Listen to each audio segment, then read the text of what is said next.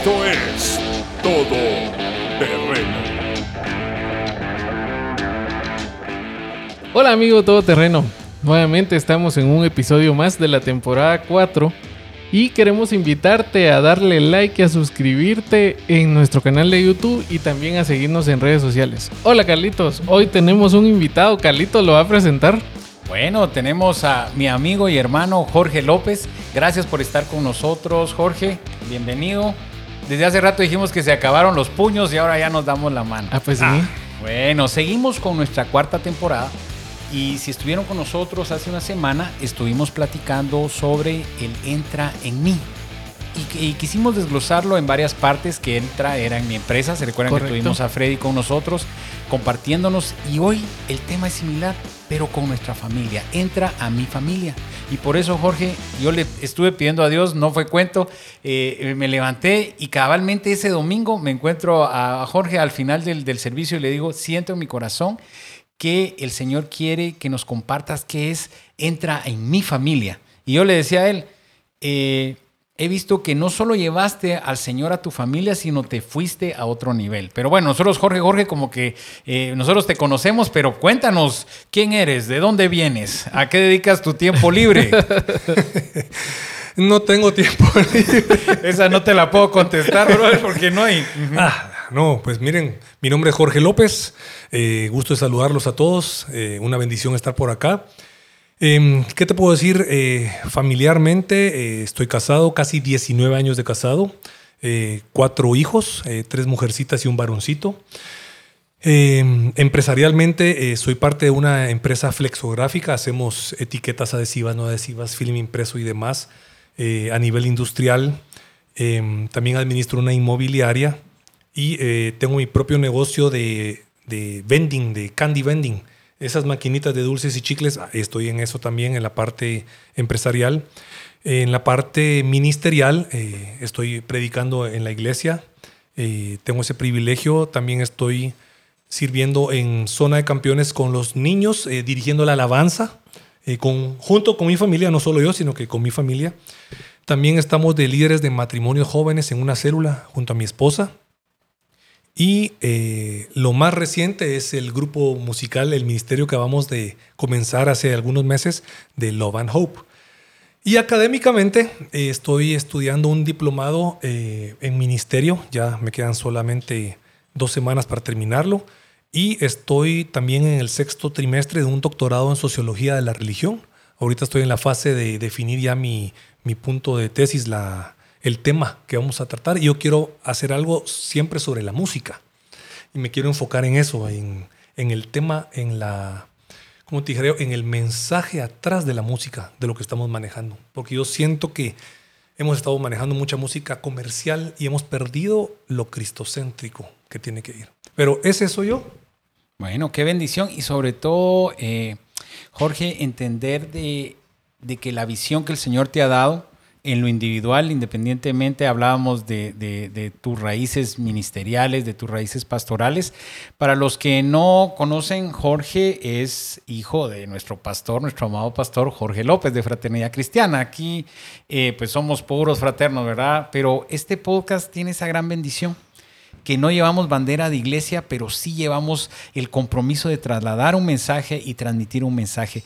Eh, cuéntanos un poquito de tus inicios musicales, porque antes de la grabación estábamos hablando, eh, porque habrá, habrán contemporáneos de todo terreno que se recordarán de Parucía. Sí, no, pues, imagínense con Parucía. Una cara bonita. Ah, ahí está. Así se me acercan a veces. Pensó que era para Kenneth, pero no, no, Kenneth, no, no es para ti. Que peinándose. a veces se me acercaban en, el- en el, en el centro comercial y, mire, usted es el de la cara bonita. Sí, pero el que la canta. ¿Dónde la dejó? Fíjate que sí, en el 13 de mayo de 1995 eh, nos conformamos como, como grupo, eh, lanzamos al mercado cuatro discos y uno en portugués. Y ese fue, digamos, la, la plataforma inicial con la que me inicié con el Ministerio de la Música. Gracias a Dios, pues viajamos, eh, llegamos hasta España, eh, eh, dando conciertos, Colombia, Brasil, en Brasil cantando en portugués, en fala portugués, pero poquinho. Eh, Niño. y en Centroamérica, México, Estados Unidos. Y la verdad es que fue una bendición, muchos conciertos en correccionales de menores, cárceles, zonas rojas, centros de rehabilitación de drogadictos. Era mucha labor social.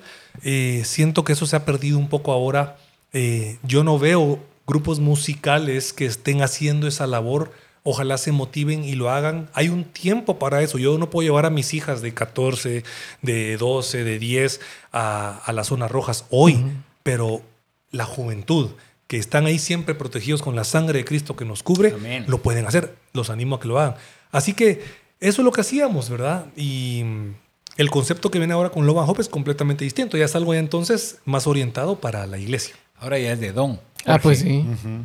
Bueno, y ahora me imagino que con todos los retos, así como nos contaste que tenías varias empresas, la familia, el ministerio, ¿cómo logras manejar todo esto? Mira, por algo no tengo pelo en la cabeza, vamos, de plano.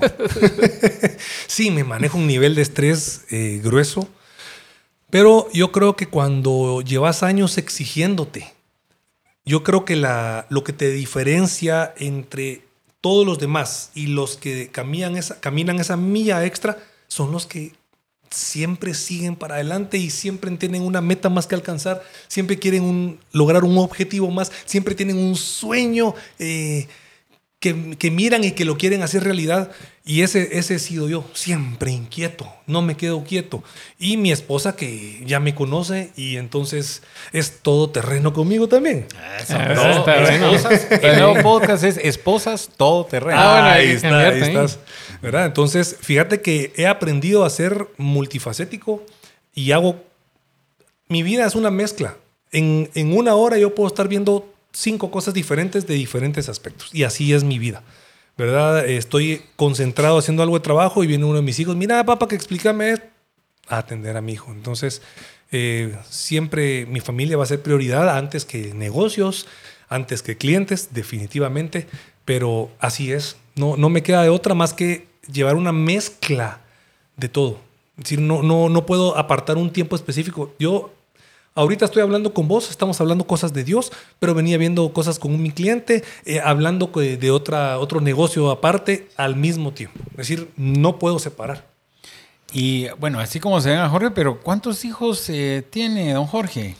Tengo cuatro, Natalia tiene 14, acaba de cumplir 14, em, Jorgito tiene 12, Nicole tiene 10 y Valentina 9. Uno tras otro. Año 10. Bendición de Jehová son los hijos, digo Jorge, y aquí nos vamos. Año 10, año 8, año 5. Sí, y, por eso te decíamos lo del tiempo, porque eh, el decir ven, Señor, a mi familia, también quiere organización. Una, una cosa importante y una pregunta que, que teníamos eh, era que tú tomas la decisión de servir al Señor, obviamente por voluntad propia, porque mucha gente puede decir, bueno, ser una familia pastoral, hay un compromiso que cumplir y es una tarea que llevamos en hombros y hasta he escuchado de hijos de pastores de, bueno, es una carga que hay que llevar. En el caso tuyo, como hemos platicado, lejos de ser una carga, ha sido una bendición aprendida. ¿Sabes que lo que pasa es que yo nunca lo he sentido como una obligación? Porque de igual manera desde chiquito a mí me enseñaron eso. Si yo me adentro en mi cerebro, ¿verdad? Vos, si me voy al fondo, me veo jugando en los pies de mi mamá, ella dando la clase de escuela dominical en el cine Reforma en 1980, pues. Entonces, eso es lo que yo me recuerdo. O sea que ya ellos sirviendo y nosotros ahí viendo cómo ellos servían.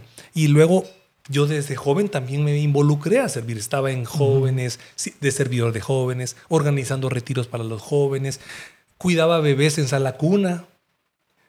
Yo llegaba con mi guitarra y me ponía a cantarles a los que se ponían a llorar y siempre estuve sirviendo, fíjate. Entonces, em, para mí la vida, ser hijo de pastor definitivamente ha sido, como decimos en Chapín, yuca, porque desde pequeños hemos tenido los ojos puestos encima, la gente espera de uno cierto comportamiento, pero la gracia y la misericordia de Dios definitivamente nos han acompañado y siempre me enseñaron que uno tiene que servir a Dios sin importar lo que los hombres digan o vean. Porque siempre hubo comentarios, miren, pero Jorgito yo no lo miro sirviendo ahí en el, en el púlpito o algo. Y yo tal vez estaba en una correccional de menores ayudando a, a niñas eh, que estaban embarazadas a los 13, eh, cantando con, con- con niñas eh, que estaban ahí con lesbianismo, mareras, ladronas, que la gente tal vez ni lo, ve, ni lo vio ni se enteró, pero Dios sí. Y entonces siempre tuve claro eso, que lo importante es que Dios sepa y que tu corazón esté alineado con lo que Dios quiere que esté. Mm, Qué bendición, Jorge. Y eh, te platicábamos eh, cómo fueron tus inicios musicales, porque pues tú nos dices, ah, sí, que tenemos Hope and Love, Love and Hope. ¿Cómo es? Ah, el Love and Hope, Pero amor mucha gente no sabe de qué, de qué nos estás hablando, ¿verdad? Como yo te dije, o sea, llevaste al Señor a tu familia, pero ahora llevaste a tu familia a servir al Señor. Cuéntanos, ¿qué es este proyecto? Bueno, pues el Señor puso en mi corazón eh, iniciar nuevamente en la música y eh, comenzamos este proyecto que se llama Love and Hope. Love and Hope viene de nuestros apellidos. Love de la L de López y Hope de la H de Herrera, que es el apellido de mi esposa. Y mm, siempre nos ha gustado hacer esa, esa correlación con nombres o con números y todo. eh, y entonces por eso que le pusimos así. Eh, cantamos en español, solo el nombrecito quedó en inglés. Quedó gringo, quedó gringo. Amor y esperanza, ¿verdad? Eso es el- el- lo que nosotros decimos. eh, love and hope, amor y esperanza en Jesús. Y eso es lo que comenzó ahorita, un proyecto de música con mi familia, incluyendo a mis hijos. Y mm, ¿crees que te cuente cómo fue que comenzó Sí, todo? no? sí, Pues sí, sería bonito saber la historia desde el inicio. Va, fíjate que estábamos en medio de la pandemia, que todos sufrimos y vaya si no sufrimos. Algunos estoy seguro que todavía están pagando préstamos, extrafinanciamientos, eh, tarjetas de crédito. No soy la excepción. A mí me tocó que mantener una empresa a flote eh, durante esa época y sigo pagando las cuotas. Gracias a Dios ya está entrando para pagarlas. Gra- Gracias Amén, a Dios ya hay para pagar Sí, cuotas, es que mira, qué, qué increíble eso. Estaba en medio de la pandemia y una noche me desperté porque había tenido un sueño. Y yo sentía que Dios me había dicho, eh, mira, Jorge, yo te di un don, te di un talento y lo tenés encajonado. ¿Qué pasó? Yo necesito que pongas en práctica nuevamente ese don y ese talento que te di. Así es que, mi hijo, para adelante, necesito que cantes, porque la mies es mucha y los obreros son pocos. Y vaya si no, esta pandemia hizo que viniera un nivel de enfriamiento espiritual, eh, las iglesias se vaciaron. Eh, Mira, estuvo increíble. Y yo creo que eso, eso hizo algo en mi corazón. Y me desperté, bajé al estudio y en ese momento, después de no haber escrito canciones en 20 años, escribí cinco canciones de un solo ya con el ritmo y con la melodía que quedaron. Entonces yo te digo, eso solo, solo Dios puede hacer eso. Porque mira, con lo que te estaba hablando de cómo haces para el, el tiempo. Imagínate con tanta interrupción, porque realmente es mucha interrupción. Yo, vivo una, vida muy interrumpida por llamadas, mensajes, correos, etcétera, como muchos de los, eh, hombres que nos están viendo. Y te digo, eh, es difícil concentrarte en escribir una canción con una temática, una lógica, eh, una continuidad. Pero en ese momentito, cinco canciones. Y así fue como comenzó. ¿Y cómo trasladarlo a la familia? Porque le preguntábamos a, a Jorge, bueno, qué bonito, el Señor te habló, tus cinco canciones, pero ahora cómo involucramos a cuatro hijos y a una esposa a que, a que se que coman se esa visión, a ¿verdad? que Como decía Harold. Caballeros, que se embaracen de la visión. Sí. Mira, eh, trabajar con niños siempre va a ser complicado, es decir, siempre va a ser difícil, pero es como cuando, como cuando alguien tiene un hijo. Si solo tiene un hijo, va a sentir bien difícil tener solo un hijo. Pero yo como tengo cuatro, para mí tener un hijo es facilito.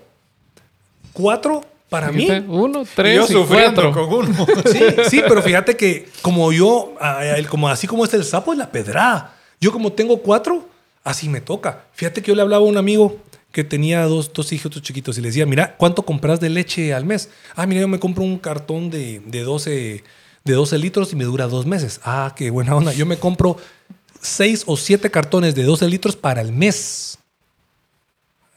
A la voz tan así como es el sapo y la pedrada. Entonces, yo ya estoy acostumbrado a, a esa exigencia, ¿va? entonces por eso hay que chambear, hay que trabajar. Pero mis hijos desde pequeños, nosotros los involucramos siempre en el servicio, desde chiquitíos. Eh, digamos, la nena que ahora tiene 14, Natalia, siempre fue muy flexible y mucha habilidad para las artes. Recibió clases de canto, de danza, eh, recibió clases de pintura y la metimos a danza. Desde los tres años ella participa en la Vía Dolorosa hasta el día de hoy. Entonces, eh, como que todos ya tenían su servicio en coro de niños, estaban cantando mis, eh, mis otros nenes también. Y mm, cuando yo les hablé del proyecto y les dije, miren, eh, quiero que hagamos algo, pero que lo hagamos en familia, lo tomaron muy normal. Ah, la papa, pero entonces ahora tenemos que. Sí, y miren, estas van a ser las canciones. Al principio se burlaron un cachito porque. ah, me decían, a la papa, pero ese estilo está muy vintage, mano, que la verdad. Pero les digo, no, hombre, tranquilos, que esta es la idea principal. De ahí esto se mete ya a producción y se trabaja. Ah, bata, bueno, ya se quedaron tranquilos. Ya cuando vieron el producto final, entonces ya, ya se empezaron a cantar las canciones. Porque al principio, así como que, ah, vos, papá", y te hacen esta cara. Canciones de ¿va? viejito, digo. Sí, sí, no, es que vos, papá, esa zona está muy viejita, vos. Pero, pero así fue como, como comenzamos con eso y, y como han estado en clases de canto también, eh, de piano, de batería, afinan. Grabar en un estudio de grabación no es lo mismo que, que cantar o así normal en la iglesia. Es decir, ahí se, se detectan todos los errores. Entonces tienen que hacerlo bien. Pero te digo que les fue muy bien, porque ya han venido recibiendo clases. Entonces, ¿cuál es el detalle acá? Que independientemente yo era formado un grupo o no, lo importante es entonces al principio meterlos a prepararse en algo de lo que vos crees que pueda servirles en un futuro. O sea que la palabra realmente se hace viva. Os instruye al niño en su camino y aunque fuere viejo, no se apartará, no se apartará de él. Qué bendición realmente eh, contigo cuando uno puede hacer viva la palabra, ¿verdad? Pero me imagino, yo, yo solo veo que tengo el gusto de conocer a la familia de Jorge, eh, tener ese ejército ahí, cuadrarlo, sí, sí es, es, eh, es durito. Es es parte durito. de los retos, ¿no? Ah, sí, pero ahí entra la mamá. ¡Ay, usted! qué mo-". Ahí entra la mamá. Entonces, Hay ayuda. No, Sí, y, y sí. hablábamos, hablábamos antes de empezar de que, bueno, ok, a los niños les puedes decir, bueno, mucha, vamos a entrar con este proyecto de servir al Señor. Pero como matrimonio, decirle a la esposa, mira, mija, pues necesito que me apoyes también en esto y que, la, y que la señora diga, bueno, está bien, pues es servir al Señor, démosle, ¿verdad? Ayúdame Ahora, y, y ahora démosle. todos vamos a cantar, le dijiste. sí, no, mira, ella se sorprendió porque ella es más reservada en algunos aspectos. Ella, yo la conocí danzando en la iglesia. Ella estaba en el ministerio de danza y siempre estuvo sirviendo también. Muy cristiana, muy correcta, eh, muy seria y eso fue lo que a mí me gustó de ella. Aparte que es una muñeca, ¿verdad? vos? Pero eh, un saludo a mi esposa que me está. Un saludo a la muñeca. sí, aparte que me encanta, vos y, y hoy me gusta muchísimo más que el día que nos casamos. Sí, hoy me atrae muchísimo más y la aprecio y la atesoro mucho más porque es la madre de mis hijos y mira, que una mujer lo aguante a uno todo este tiempo es porque de plano lo quiere a uno. vos. No, realmente eso Sí, hemos hablado claro. con Eduardo, Sí. que uno solo se ve uno, ¿verdad? Y uno dice tan lindo, tan lindo, pero en realidad vivir con uno ha de ser, ha de ser complicado también, Sí. ¿verdad? Yo soy difícil, dice Carlos. Yo soy difícil. Tengo muy mal carácter. No, pero es que uno se puede ver muy dócil, pero en realidad en el matrimonio es otra cosita, ¿verdad? Pero Ah, ese sí. apoyo yo creo que es parte de la bendición que el Señor te ha regalado de poder, eh, tal vez también la forma de trasladar la visión a la familia, creo que es importante. Como vos decís, nunca fue impuesto, en el caso tuyo, de que tenés que hacerlo, porque no, es que crearon en vos la necesidad de servir y eso es lo que uno va trasladándole a sus hijos, la necesidad de servir. Y en el podcast de la paternidad que tuvimos, hablábamos de eso, ese ponerse en la brecha, porque también eh, decís, bueno, aquí están las canciones y todo, pero te estás poniendo en la brecha, no solo contra los ataques del enemigo, sino que ejemplo para tus hijos, de saber de que no soy el papá perfecto, pero amo al Señor. Y como amo al Señor, yo quiero que tú tengas esta bendición que yo estoy teniendo y poder trasladársela en amor, ¿verdad? Y es que mira, la familia ha estado muy atacada. Y Sí. entonces eso fue lo que yo le dije a mi esposa, mire mi amor, no podemos cantar nosotros y usted quedarse ahí nada más eh, organizando, no, ese es- tiene que ser un ejemplo en familia. Y entonces ella por amor y temor de Dios y por ese, esa necesidad de servicio dijo, basta, bueno, pues yo también voy a estar ahí. Pero yo creo que es mejor que estemos todos sirviendo eh, como grupo. Si ella no tiene que hacer un montón de cosas tipo Mariah Carey, pues, ¿verdad? tiene simplemente estar ahí con nosotros, apoyarnos en los coros y todo, pero estar en el mismo sentir, que al final eso es. Pues ese tal vez sería, ¿verdad, Eduardo? Ese mismo sentir, ¿verdad? Eso. Trasladar la visión, la misma visión y el amor al Señor y el amor a las almas, porque todo esto que hacemos, incluso esto que hacemos nosotros, hoy es un día laboral, o sea, los amigos todoterreno ven los podcasts cada lunes, pero nosotros estamos eh, eh, grabando realmente los días jueves, pero tenemos eh, compromisos, a veces tenemos que estar aquí haciendo, apagando, que se nos El olvida teléfono de teléfono. Carlos es el que suena cada rato, por si lo oyen en el. Pero como bien dijo usted, o sea, el chance. Entonces, uno medio está tratando de servir al Señor y, y lo hacemos con temor y temblor, pero es ese amor a las, a las almas, ¿verdad? El agradecimiento a papá por lo que ha hecho por cada uno de nosotros y luego el poder trasladar, trasladar No, esto. y es, es bien importante dar, dar ejemplos de familias unidas, ¿verdad? Porque todo esto se ha ido perdiendo. O sea, ahora se habla mucho de los porcentajes de divorcio. Nosotros hemos dado estadísticas aquí donde se habla de que solo un 10% sigue todavía en el camino o de las edades donde se empiezan a romper. Hablábamos de que hay, hay países en el mundo donde el tiempo que duran los matrimonios son 5 años. Entonces, todo eso se ha ido perdiendo y esto es como un testimonio de familia, ¿verdad?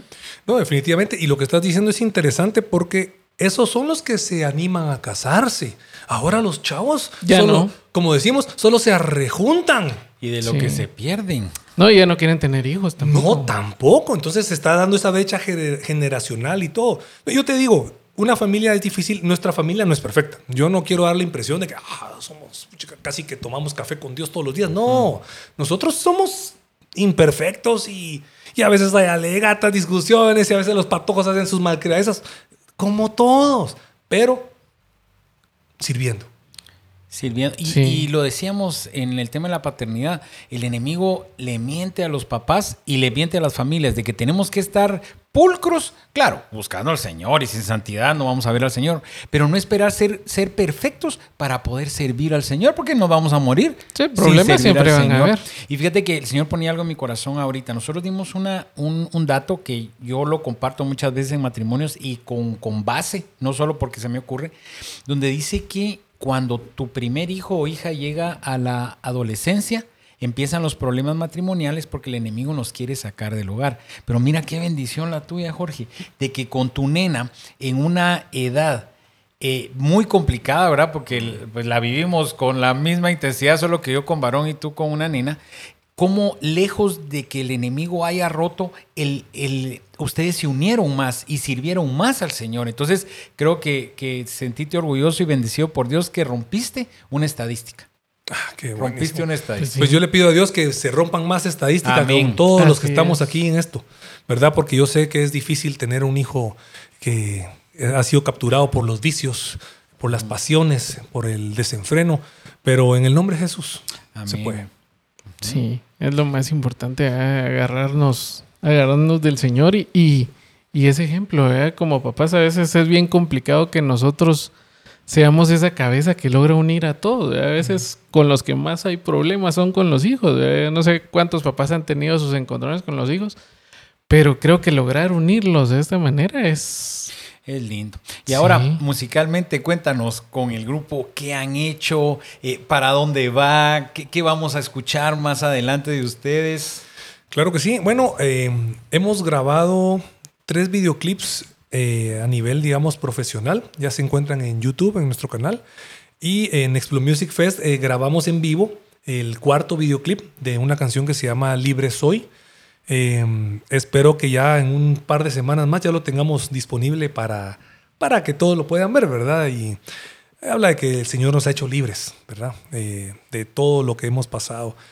Ya tenemos el disco grabado, las 10 canciones completas, ya editadas, mezcladas, masterizadas.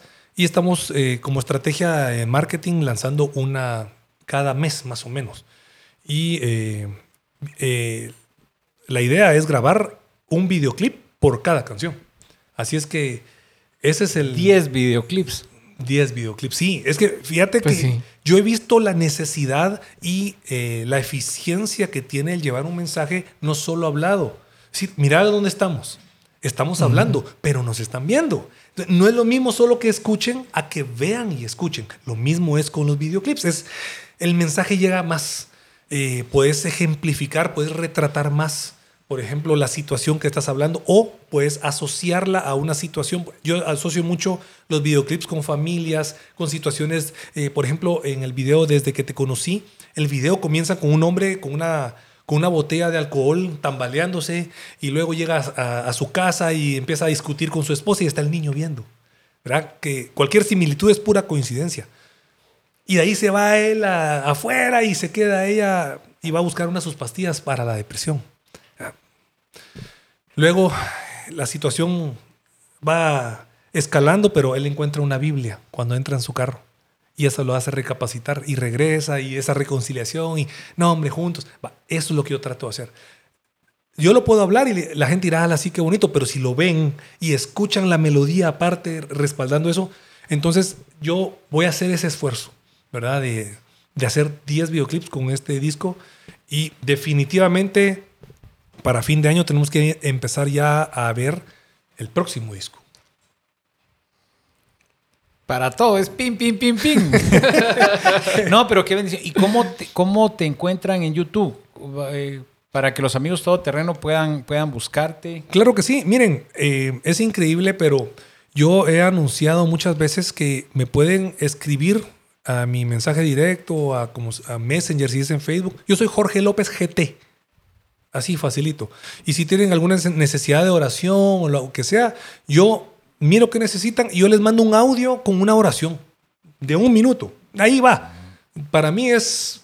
Bonito detalle. La verdad es de que a mí me escribe gente y nunca se me había ocurrido mandarle un audio de una oración personalizada. Fíjate que eso es lo que Dios puso en mi corazón. Ah, curioso. Me escribe gente a veces de otros países y todo. Yo les digo, no, no, no, con mucho gusto. Y les mando una oración. Y ahí les queda la oración. Yo les digo, mire, yo no soy nadie, pero Dios sí, al que le vamos a orar, ahí se va. Entonces, eh, y Love and Hope oficial, se llama nuestra página en Instagram. Eh, y en Facebook es Love con el símbolo de And Hope. Y en YouTube igual. Ah, ok, amigo todoterreno, para que lo vayan a buscar y puedan ver los, los videos en familia. Ahí sale como actor principal eh, Jorge. Bueno, por lo menos en uno. Eh, también, Diego, de veras vamos a hablar del tema de las regalías. Y ya está sacando. ah, Sombra, fue una bendición también que compartiera contigo en uno de los videos. Ahí se ve cuando pasan rápido. Ahí yo le digo, ese es mi hijo, ese es mi hijo, ese es mi hijo. Ah, pero ahí lo van viendo. Ya no lo van a invitar después ya no lo van a invitar. Pero la gran bendición es poder hacer eso. Eduardo, para ir cerrando.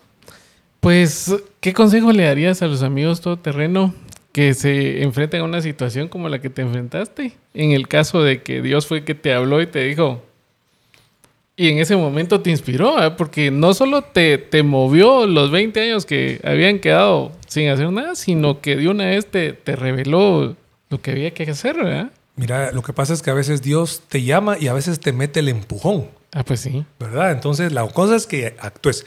Mira, yo, yo veo la cuestión de la familia y nuestros hijos, que nosotros como papás somos los responsables de la guianza espiritual de nuestros hijos, somos los sacerdotes en el hogar. Lo que pasa es que se ha tergiversado mucho y ahora como que los hijos son los que mandan. Ay, mijito, ¿y qué quieres de comer? Ay, mijito, ¿y qué quieres? No, es decir, nosotros somos los tatas. Nosotros somos los que tenemos la autoridad, dice. Ah, entonces actuemos como tal. Yo siempre he dicho que nosotros los papás somos los que tenemos el arco, la saeta, dice en la Biblia. Y, nosotros, y nuestros hijos son las flechas. Y nosotros venimos y tensamos ese arco y lo direccionamos a donde nosotros consideramos que nuestros hijos pueden recibir esa bendición que está preparada para ellos. Y entonces nosotros venimos y lo lanzamos. Si es para el servicio, lo lanzamos en la dirección del servicio. En el caso mío, la música.